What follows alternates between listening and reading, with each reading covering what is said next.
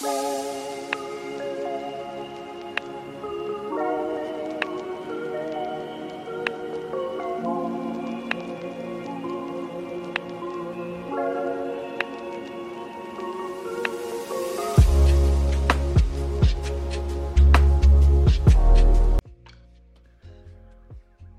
Olá, senhoras e senhores, sejam muito bem-vindos a mais uma Resenha Jedi. Nessa semana vamos falar sobre o terceiro episódio de Star Wars Ahsoka, nova série do Disney Plus focada na personagem que foi aprendiz de Anakin Skywalker e agora é uma mestre Jedi procurando ajuda da Nova República para poder combater o retorno iminente do grão almirante Drown. E para falar sobre esse episódio aqui comigo hoje, está não está o Trio Maravilha, olha que pena, está apenas Murilo Von oh, Tudo bem, Murilo? Tudo bem, Gustavo? Estamos aí sem o Trio Maravilha, mas estamos aqui eu e tu, a dupla Maravilha, reunidos para falar de açúcar. Mas só por hoje. Semana que vem o Trio Maravilha tá de volta já. Espero que sim, Murilo, porque olha, o episódio dessa semana eu particularmente achei que faltou conteúdo. Faltou mostrar coisa, faltou avançar a trama, né? A gente é um, é um episódio muito focado em batalha espacial, em relação entre personagens, mas você não vê a trama avançando muito.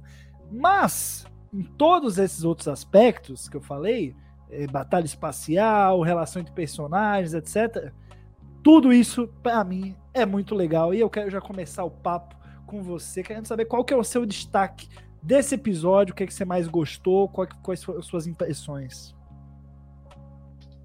Vamos lá, com, começo concordando contigo, que faltou conteúdo, como diria um, amigo, pro, pro episódio, esse episódio de Açoa, que ele avança muito pouco a história, mas de um modo geral, eu acho que do que a gente viu do letreiro do primeiro episódio até uh, até agora a gente avançou muito pouco na série. Não sei se tu tem mesmo essa impressão, eu, eu, me parece, assim, Gus, que a Soca vai de lugar algum para lugar nenhum. Entendeu? De um modo geral, esses três episódios. Mas sim, a gente pode fazer destaques positivos. E eu queria destacar positivamente aqui, não sei se você vai concordar comigo, tendo achar que sim. Que eu acho que, assim, cara, o centro da, da mitologia de Star Wars, indo para Mandalorianos, indo para não sei o que, indo para os Jirai ou não, é a força, é os Jedi. Isso é o, é o, é o quórum da franquia.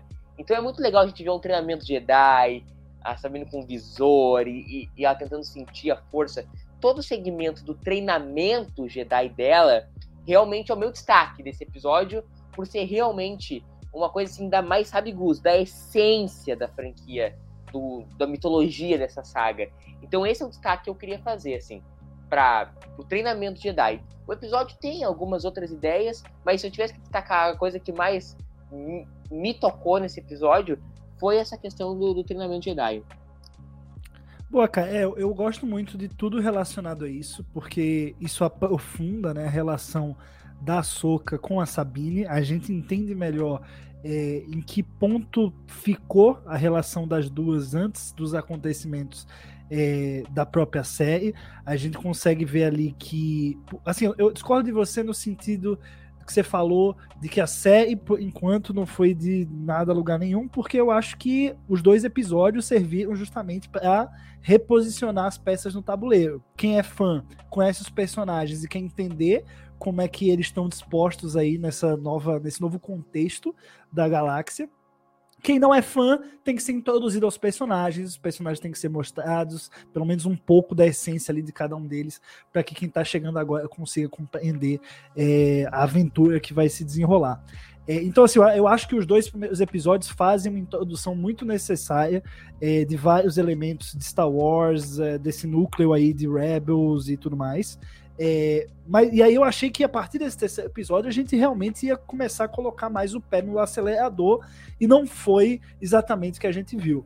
Mas em relação a essa questão da, da academia, né, da professora Soca, ela treinando ali a Sabine, a gente entendendo a conexão que a Sabine tem com a força, é, que aparentemente é fraquíssima, ou ao menos está fraquíssima, É, e eu acho que tudo relacionado a isso, tudo que é dito, a não ser por algumas grosserias do, do Huyang, né? Que ele, é, para mim, é desnecessariamente pau no cu com a Sabine, não precisa falar que ela é literalmente a pior padawan da história. Né? Eu acho que isso aí não, não agrega muita coisa para personagem, nem para ele. É, mas eu acho que tudo que foi mostrado, né, o fato dela tá ali treinando e ela, e ela faz os movimentos e ele fala: ah, não, não foi ruim, mas também não foi bom, sabe? Tipo, ela não conseguir mover um copinho com a força. É, você, você consegue comprar aquilo por algo que justamente o Ruyan fala, né? Ele diz que aquela é uma linhagem muito diferente dos Jedi. Né? Se você pega ali o retrospecto é, Sabine, Ahsoka, Anakin, Obi-Wan, Qui-Gon Jinn, Kondukan, sabe? Tipo, olha quem, tá, quem veio antes, né? Você tem um pessoal que acabou destoando do Jedi clássico que a gente conhece. Então eu acho que é muito interessante eles contextualizarem essa situação da Sabine com isso, né? Não é só o fato de que pô, ela é mandaloriana, ela tá muito tempo sem treinar, tá tudo bem porque ela vem de uma linhagem de Jedi que é meio diferentona mesmo, sabe? E tá tudo bem ser assim.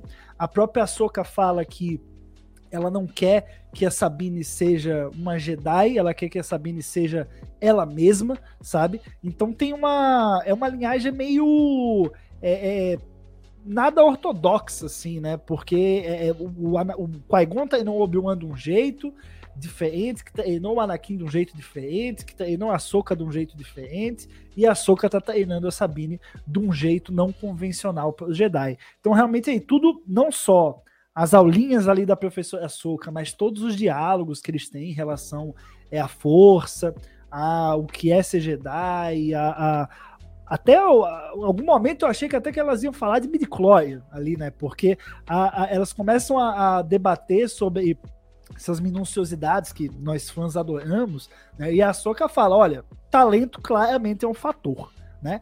Lógico que não é o único. Não é só com, com talento só você não faz nada. Você precisa ter treino, ter, ter é, é, é, ali um foco para poder conseguir ascender como Jedi. E é isso que a Sabine tem que colocar na cabeça, né? Porque dá para ver claramente o talento não é o forte dela, mas a dedicação pode acabar é, suprindo isso. Mas, cara, além dessa dinâmica delas duas, que funciona muito bem quando elas estão em treinamento ou falando de coisas relacionadas à força, para mim também funciona muito em toda a sequência de batalha aérea. O que, é que você achou? Visualmente é muito bonito, né, Gus? É uma, uma batalha espacial, assim como a gente não via. Uh, acho que fazia tempo em Star Wars, eu tenho essa impressão fazia tempo. Tudo bem, a gente teve na, na trilogia prequel algumas batalhas e tal. Não gosto muito da Ascensão Skywalker, acho meio mecânica. Então, assim, Gus, eu curti muito o, o, lance dos sabres de luz na batalha. Curti esteticamente, assim, e essas séries de Star Wars uh, pode reclamar do que tu quiser, né, Gus? Menos que elas são visualmente feias. Então é visualmente tudo muito bonito, assim, plasticamente, a dinâmica das cores, os tiros verdes, tudo funciona, segurando, a Soca segurando os tiros com o sabre de luz, com a, a luz, a, a, a, cor do sabre de luz super parecida com a cor do planeta, quando ela sobe em cima da nave. Não sei o que, que tu achou, mas eu curti muito visualmente. É um episódio visualmente muito bonito, muito plástico. A ação funciona, é bem dirigida a ação. Tu sempre entende o que, que a Soca e a Sabine estão fazendo no contexto da batalha é o, visualmente é o ponto alto é, da série até agora. Curti demais, demais, demais, demais. Tem uma, um, não sei se tu, eu tive a impressão, Gus, assistindo, que tinha uma pegada quase de animação, essas quase das, da, das batalhas espaciais de Rebels, assim, em live action. Então, realmente foram, foi uma sequência visualmente falando muito especial, muito especial mesmo, assim.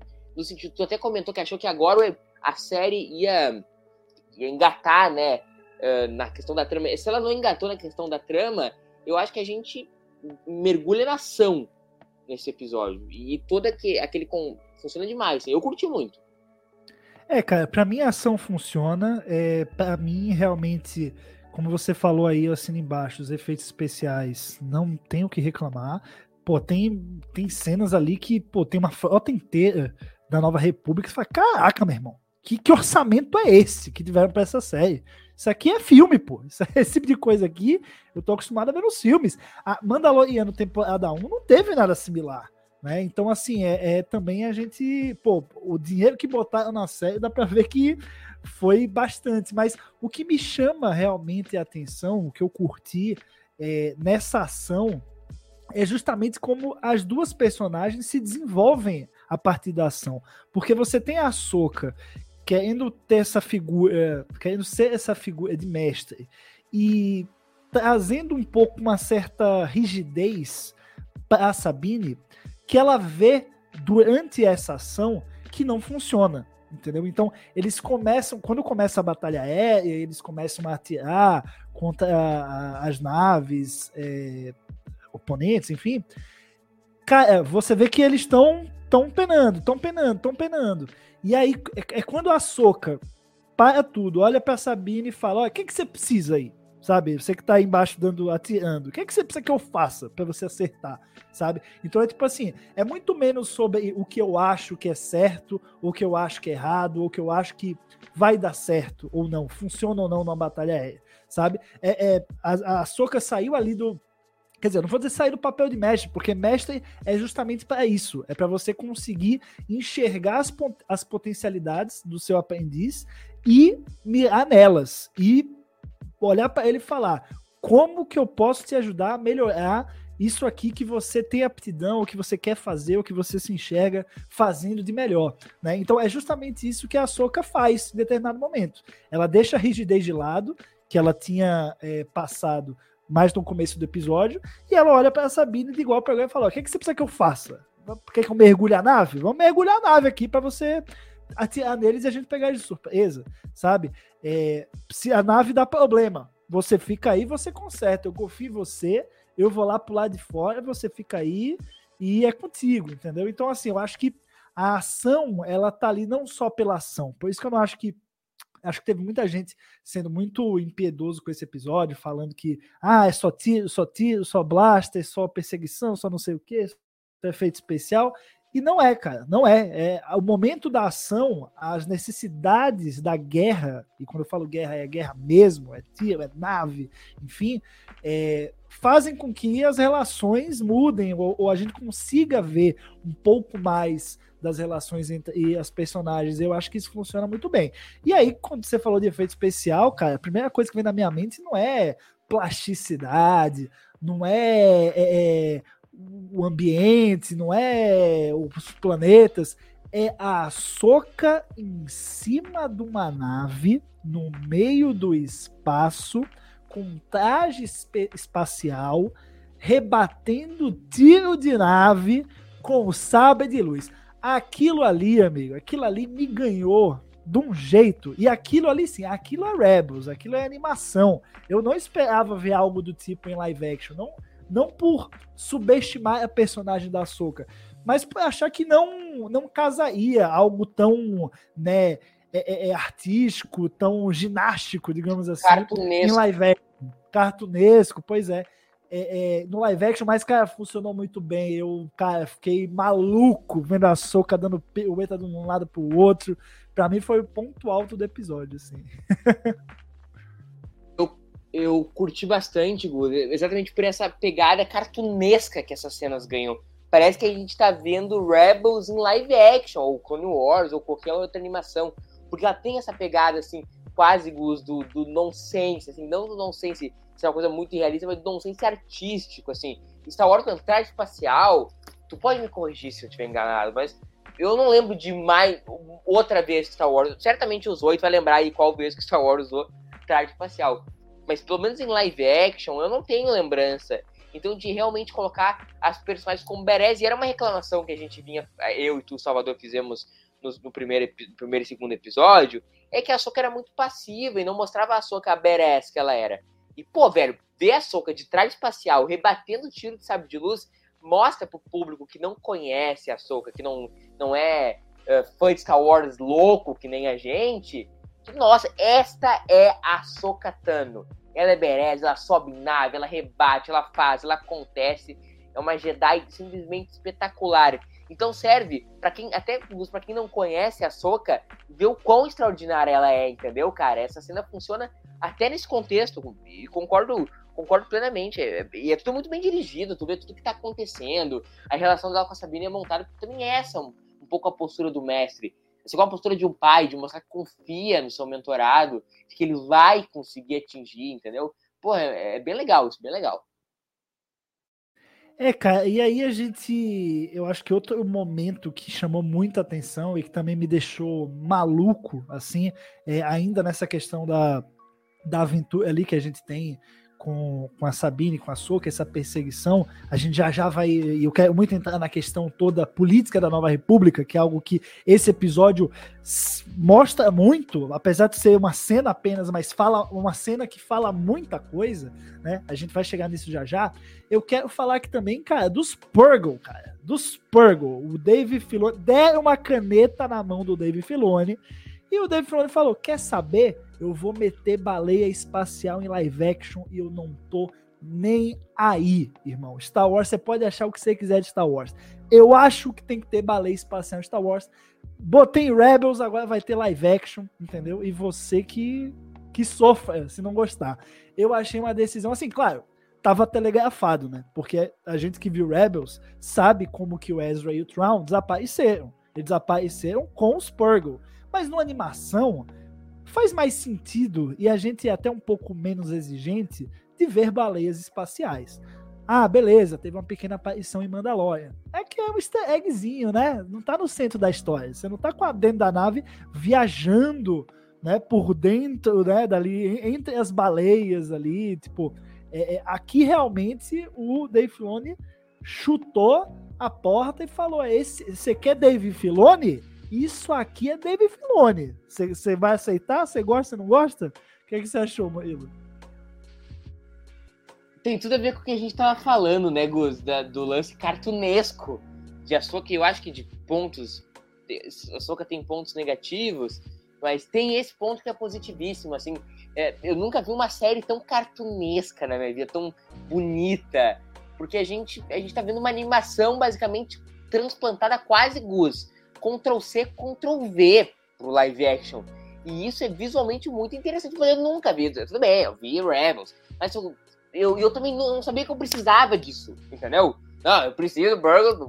Se não tiver Burger na soca, acabou a soca para mim. David Filoni que não, eu nunca pensei nisso. O, o David Filoni me deu uma coisa que eu precisava muito que eu não sabia que eu precisava, entendeu? E, e dá todo esse ar cartunesco pro, pro episódio e pra série funciona muito bem. E faz aquele diálogos com o fã do, de Rebels, que viu o Ezra e o Thrawn serem, ah, quando eles vão embora no, no finale, comunica e vê que a gente vai ver mais daquilo, que a gente vai uh, ver o Thrawn, ver só que, cara, eu tô cada vez mais esperançoso de ver o Ezra, porque o, o Dave Filoni tá cada vez mais nos dando essas pistas, né, do, do fim de Rebels e, e, de todo esse contexto aí do Traum e do Ezra. E esse episódio tem bastante isso também na cena política, que eu adorei também, Gustavo. Então eu tô cada vez mais esperançoso de, de ver o Ezra. Porque já que virou Rebels temporada, nova temporada de Rebels, então vamos dar com tudo na nova temporada de Rebels, entendeu?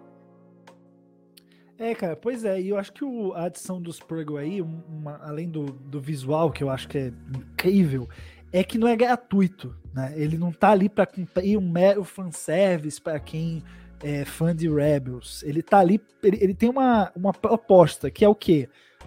Mais um elemento que corrobora que elas estão no caminho certo. Sabe, nessa em toda essa investigação que elas estão fazendo, meio que a parte da Nova República, é, elas estão caminhando no caminho certo. A, a Sabine fala, eu, a última vez que eu vi esses, esses seres foi no dia que o Ezra partiu.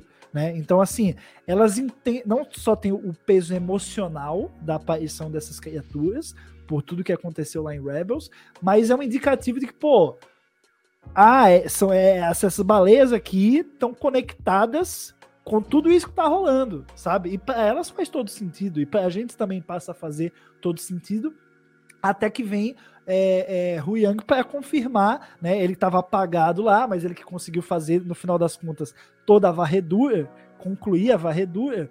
Ele explica que tem lá o, o anel, é, que é um anel muito poderoso, que ele nunca viu um anel como aquele, e que ele justamente tem um objetivo, ele consegue fazer essas viagens intergalácticas, que ele pega lá nos arquivos Jedi, que ele diz que é, eram feitas com esses seres chamados Purgles, né? Então, assim, é meio que é, é meio como o David Filoni falando: olha, eu não tô colocando isso aqui de graça, eu não tô colocando isso aqui só para dar uma piscadinha para o fã das animações, sabe? Isso aqui é algo que está instituído em Star Wars e a Ordem Jedi sempre soube da existência disso aqui. Claro que não é uma coisa frequente, né? Você não vai ver a baleia espacial em todo lugar. No, dentro da galáxia Star Wars, e é por esse motivo que a gente só vem ver mesmo essas baleias espaciais em Rebels e agora aqui na série da Soca, né? Mas eu acho que é um, é um elemento que traz essa, essa mágica que existe em Star Wars, traz esse ar um pouco mais é, menos realista. Fantasia, e... space opera. É, exato, mais fantasioso. Tipo, você tem uma galáxia que está né, se reconstruindo politicamente, você tem o, todos, o, todo o contexto político, tem diálogos em relação a isso e tal, mas, pô, você tem uns malucos que move objeto e usa lâmina para lutar um com o outro. Por que, que você não pode ter seres, uma, baleias gigantes espaciais que tem a capacidade de viajar pela galáxia, né? É você acabar trazendo também um pouquinho, puxar um pouquinho mais pro lado da, da fantasia, que é algo que a gente. que o David Filoni acaba, acabou fazendo muito nesse episódio, e é, é algo que super compensou, assim, né? Eu acho que pô, acho que foi o momento certo para trazer os Purgles, sabe? Você vai apresentando um elementozinho ali de cada vez, você vai é, é dando uma explicação científica, né, para tudo que está acontecendo, mas ao mesmo tempo tem o lado da fantasia, porque, né, baleias que viajam entre galáxias é muito pouco científico, pelo menos à primeira vista. É, então eu acho que essa, essa mistura muito bem balanceada que a gente está acostumado a ver em Star Wars, acho que o, o Filoni conseguiu ler muito bem é, mas claro, né, cara, vai, acho que vai ter gente chiando aí. Eu, eu, eu, eu, sempre tento correr um pouco dos comentários maldosos, mas. Esse não é o problema de açúcar, cara, porque assim, o, e o Filone, nesse sentido, talvez ele seja o cara em Star Wars que mais se, se parece com o George Lucas. O que pode ser negativo, pode ser positivo, de qualquer. Depende do, de como tu, cada pessoa vai enxergar Star Wars. Mas ele é o que mais parece George Lucas realmente nesse sentido de dar esse ar fantasioso Space Opera para Star Wars. Star Wars não é Star Trek. Star Wars não é uma franquia de ficção científica, não é uma franquia de. É uma franquia de fantasia do bem contra o mal e é no espaço. Sempre foi sem, Star Wars na sua essência é isso. Então, por isso que eu acho que o Dave Filoni se, se parece com o George Lucas, porque ele entrega essa visão a, a Star Wars. E eu acho que outras visões também são, são super positivas, a visão super diferentona do Ryan Johnson para The Last Jedi, eu sou apaixonado. Para mim, The Last Jedi é o melhor filme de Star Wars uh, depois do Império Contra-Ataca. E isso que eu tô dizendo, esse elogio que eu faço ao Dave Filoni, não é uma crítica a qualquer outra visão de Star Wars. É só o apontamento de um fato que o Dave Filoni é o, o mais George Lucas desde o George Lucas, nesse ar de, de, Star Wars realmente ser uma space opera. A Soca pode ter mil defeitos, acho que tem não, vários. Mas eu tenho o coração no lugar certo, entendeu? É, cara, você falou em defeito, eu acho que para mim o que não não ganhou desenvolvimento, não, não ganhou nenhuma nova camada, pelo menos nesse episódio, foram os vilões, né? Você tem ali a Morgan Elsbeth, ela tá tomando conta do anel, né? E você tem ali os, os não Jedi, né? Vamos chamar assim, que a gente não sabe exatamente quem são, né? Não é Inquisidor, mas também não é Sith. É, você tem eles aí servindo meio que como capangas mesmo dela, né? É, uma tá pilotando nave, outro tá tomando conta de uma base lá no planeta, é, manda os soldados lá procurar a Soka e a Sabine na floresta. Tipo, você não tem um, nenhum mergulho em relação aos vilões. Eu acho que para mim é, esse, esse foi o grande pecado do episódio. Assim, a gente poderia ter mais um pouco sobre esses vilões, né? A não ser que realmente, na questão de roteiro, eles queiram não desenvolver muito mesmo, para gerar essa expectativa pelo Tron, e aí quando o Tron vier, as atenções serem todas dele, não sei. Como é que você enxerga isso? Vou confessar que eu fiquei decepcionado, Gus, com isso, porque eles geraram interesse nos dois. No, no, foi uma das coisas que a gente mais elogiou aqui, eu e o Salvador, no, nos primeiros dois episódios, porque eles geraram um interesse, a gente ficou naquela de Dark Jedi e de Jedi cinza e do que que é essa galera, o que que eles são, o que, que eles deixam de ser. Então gerou todo esse interesse, né, gente? Aí gera todo esse interesse para não entregar nada. Espero que seja só um episódio, que eles ficaram mais ausentes, e que a gente volte a abordar. Que não seja uma parada também, tipo, ah, atiçando a curiosidade, no episódio Never Maior, o é o Crown. Eu acho uma puta de uma sacanagem. Então, não, então deixa os dois realmente só operacionais desde o começo. Espero que haja mais desenvolvimento deles e não, não tenha parado por aqui. Mas vou confessar que me decepcionou nesse episódio, porque eu tô muito interessado em saber deles, saber como é que funciona esse lance de Dark Jedi, que eles não são nem Sith, mas eles gostam dos Jedi. Me interessa saber mais sobre quem eles são. Senti falta desse episódio, mas não vou bater o martelo aqui, dizer, não, cagaram, não, cagaram. Vamos ver, a série tem oito episódios ainda, vamos. Tem mais cinco, né? Isso, mais cinco. Vamos com, vamos com calma, vamos com calma. É, eu falo, quando eu falo os vilões, eu tô falando ali da, da dupla da Morgan Elizabeth, tô falando do Marrock também, hein? Que tá essa dúvida aí no ar de quem que é esse cara.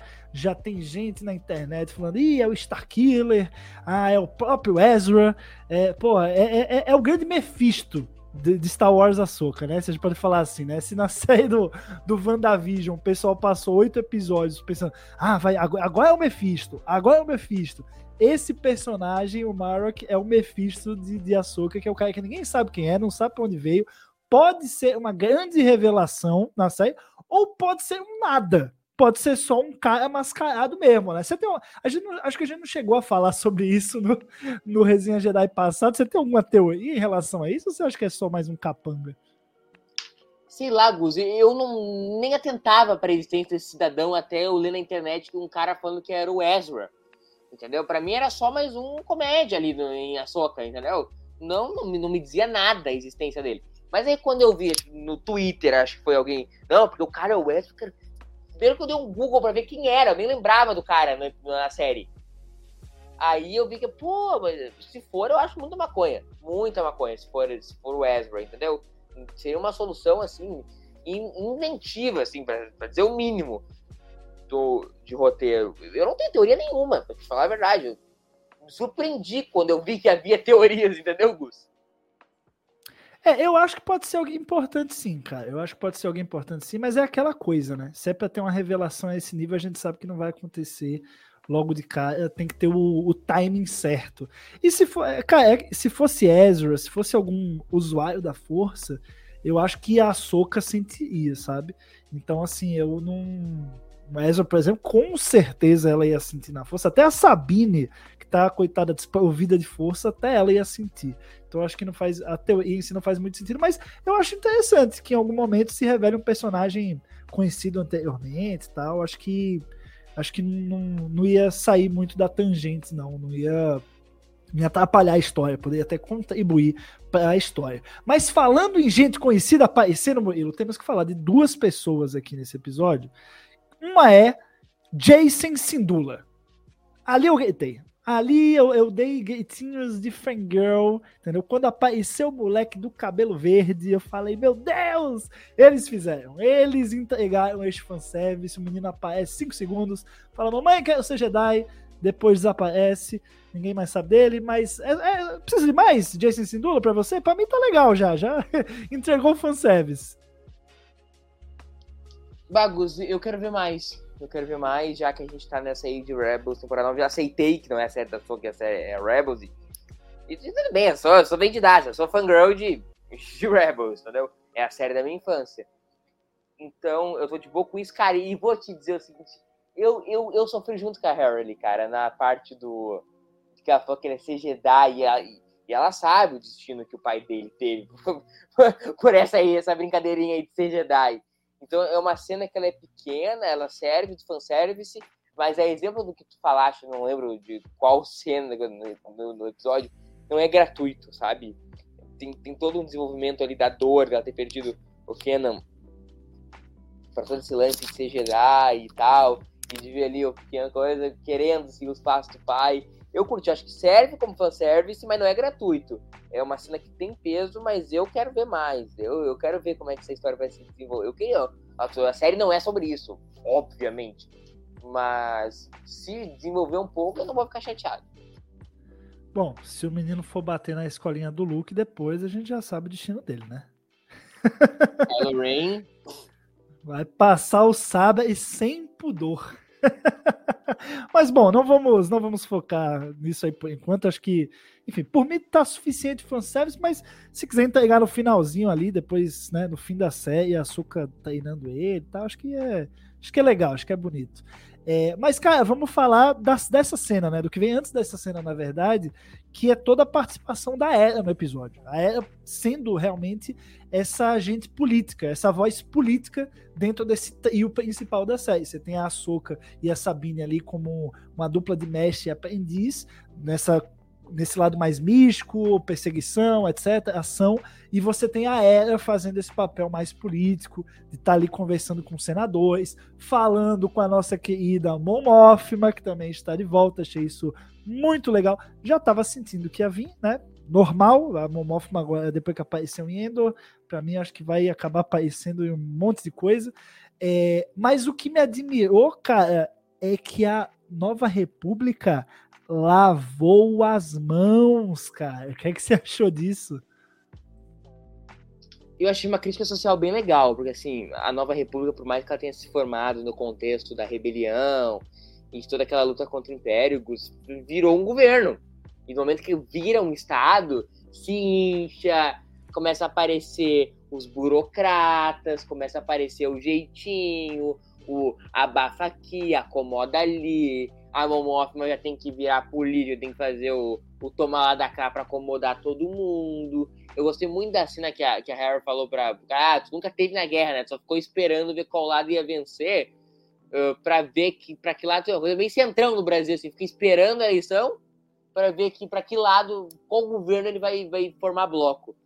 Então eu curti, eu curti essa crítica social, de ver, cara, que até mesmo os nossos heróis da, da, da rebelião a nova república é cheia de tomar cá. É, é Estado. Estado, por, por definição e por essência, vai inchar e, e vai ficar complicado de operacionalizar, ainda mais pro, pro pessoal, assim, da, da resistência, que nem era. Uma coisa meio assim, Kira em Star Trek Deep Space Nine.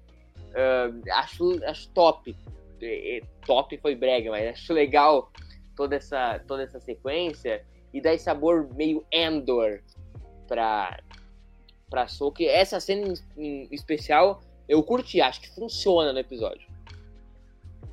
Não, total, cara. Eu acho que tem um paralelo com a realidade muito claro, né? É, que a gente tá vendo no mundo acontecendo. É, Estados Unidos subestimou a ascensão da extrema-direita, tomou na cabeça. O Brasil subestimou, tomou na cabeça. A Argentina tá subestimando, já já vai tomar na cabeça também né? E eu acho que é, é um pouco reflete muito aí o que Star Wars está tentando falar, que é tipo, às vezes você ganhou a batalha, mas você não ganhou a guerra, irmão. Os caras eles podem ir lá para longe, se reorganizar e voltar mais fortes. Você precisa estar tá preparado, você precisa estar tá, no mínimo investigando, precisa ter alguém ali, né, vigiando, de olho, né, pra, com, com reforços, com estrutura, para poder impedir esse retorno que é o retorno do Troll, né? Tu te lembra de um livro, cara? Eu li faz muito tempo. Eu li na época que saiu Despertar da Força, cara.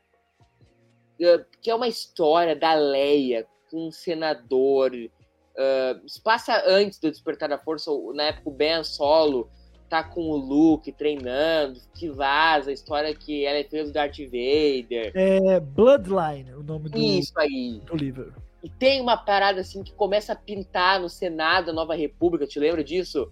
Um movimento de mais centralização de poder e uma galera meio imperialista, assim, no, no contexto da Nova República. Eu lembrei desse livro, cara, enquanto eu vi essa cena. Não sei se tu, se tu teve o mesmo reflexo. É, cara, eu acho que é, é um outro momento da galáxia já, né? A gente ainda tá na Nova República, mas você já tem a primeira ordem já muito forte. E eu acho que até a criação da resistência por parte da Leia, naquele momento, é, vem justamente da, do, do, da mesma, do mesmo ponto de partida que a Soca, a Sabine e a Era estão estão partindo daqui. É tipo, pô, beleza, galera, a gente tem uma nova república bem estabelecida, é, as coisas estão bem melhores do que eram antes, a democracia está restaurada, mas assim, não pode bobear, irmão. A gente tem que ter um grupo, um núcleo, uma coisa aqui que vai ficar de olho nesses caras e que vai reportar para a nova república entendeu? Para se precisar, a Nova República ir lá e agir de forma militar, enfim, do que for, entendeu? É, eu acho que a resistência acaba nascendo meio que a partir disso. A Leia fala assim: não, tem que ter, vamos criar esse braço aqui da, da Nova República, porque senão esses caras vão ganhar força, vão voltar. Talvez até uma coisa inspire a outra, viu, Murilo? A gente vê agora eles desdenhando desse possível retorno dos imperiais, desses remanescentes do império, e aí a gente vai ver uma, algum momento que eles vão voltar, o Tron vai aparecer, e aí o pau vai comer. Talvez isso sirva, em algum momento eles conectem as duas coisas, sirva para Leia lá no futuro falar: não, não, ó, a gente tem que criar resistência. Lembra do Tron lá que vocês desdenharam? Pois é, olha o que que deu desdenhar. Olha o estrago que o Tron fez, né? é, vamos criar resistência, vamos tentar segurar a primeira ordem, porque a gente sabe que eles podem vir com tudo, entendeu? Então, as duas, eu acho, seria legal se as duas coisas se conectassem de algum jeito, eu pensei nisso agora. Eu também, eu pensei outra coisa agora, então acha que o Tron pode desembocar na fundação do, da primeira ordem? Total, total. Eu acho que, pô, é, é um link aí, é uma bola que tá quicando, que o Dave Filoni, pô, é só ele chutar. É só ele meter alguma referenciazinha, um nomezinho, um símbolozinho, sabe? Qualquer coisinha ele vai conseguir fazer. Tem uma, tem uma diferença eh, significativa entre a Primeira Ordem e o Império, né? Porque o Império é o Estado da galáxia, né? É o Estado ditatorial Exato. da galáxia. A Primeira, a primeira Ordem é uma milícia. Isso, não, exatamente. Né? Falamos juntos, é uma milícia.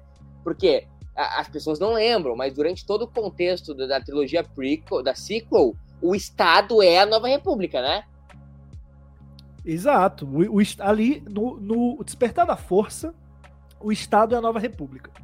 Aí vem a Primeira Ordem e explode cinco planetas de uma vez só, com a Starkiller Base, entre eles Chandrila, que é a capital, né?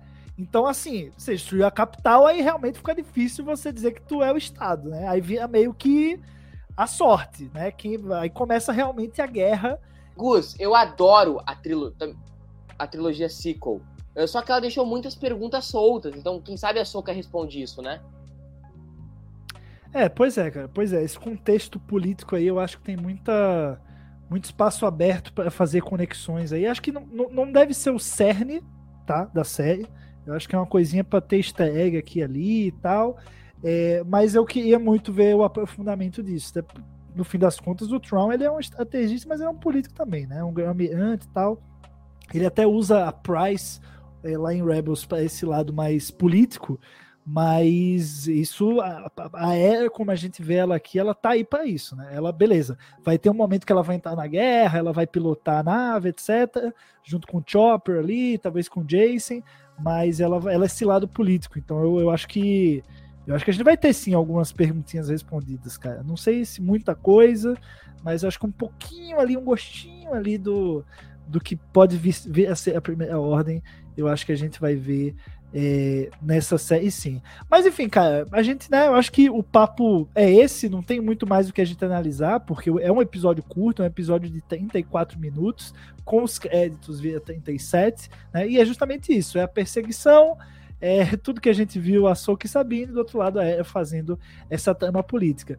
E aí eu pergunto para você, cara, pra gente encerrar, qual que é a sua nota para esse episódio de 0 a 5 aqui no Resenha Jedi?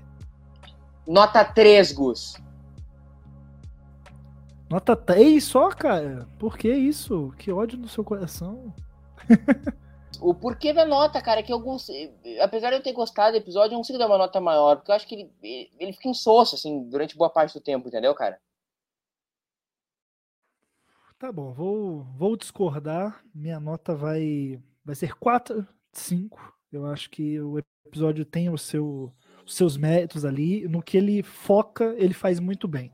E o foco aqui não é avançar a trama, né, fazer grandes revelações, o foco é construir relações entre personagens, é mostrar um pouco da Soca, um pouco da Sabine, sabe? É, o, o, o, tamanho do episódio, né, é, já entrega isso, assim, sabe? Não é um, um episódio grandioso, é um episódio para fazer as coisas andarem um pouquinho, porque eu acho que o quarto e o quinto, meu amigo, aí, aí é onde o negócio vai, o pau vai comer, é onde o negócio vai ficar doido, cara. Mas enfim, na semana que vem a gente conversa sobre o quarto episódio, o episódio 4 de Star Wars Ahsoka, aqui em mais um Resenha Jedi. A gente vai ficando por aqui, a gente se vê na semana que vem. Até lá, tchau, tchau.